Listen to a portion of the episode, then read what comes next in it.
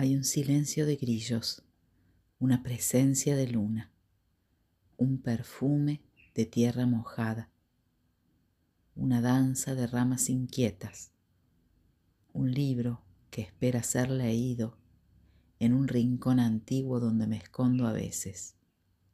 Así es mi patio. El callado.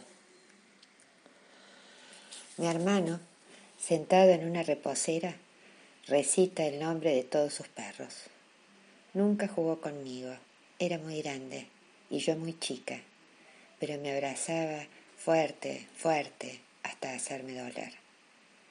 Tiene en el fondo de su casa un patio de tierra, árboles, enredaderas.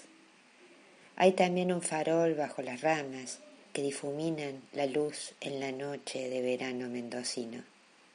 Charlamos como si fuera la primera vez, como quien se mete a un río a oscuras y ve menos que lo que siente. Agua negra que de a poco va envolviéndonos. Familiar el nombre, pero lo más desconocido y cada vez más hondo.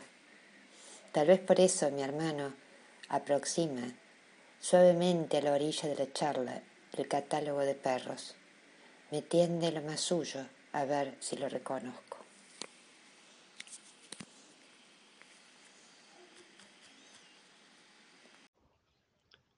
Receta de familia. Nos encontraremos en un álamo. ¿En cuál? En cualquiera, es lo mismo. Cada vez que escucho que castanean las hojas de los álamos me freno para encontrarme con mi viejo.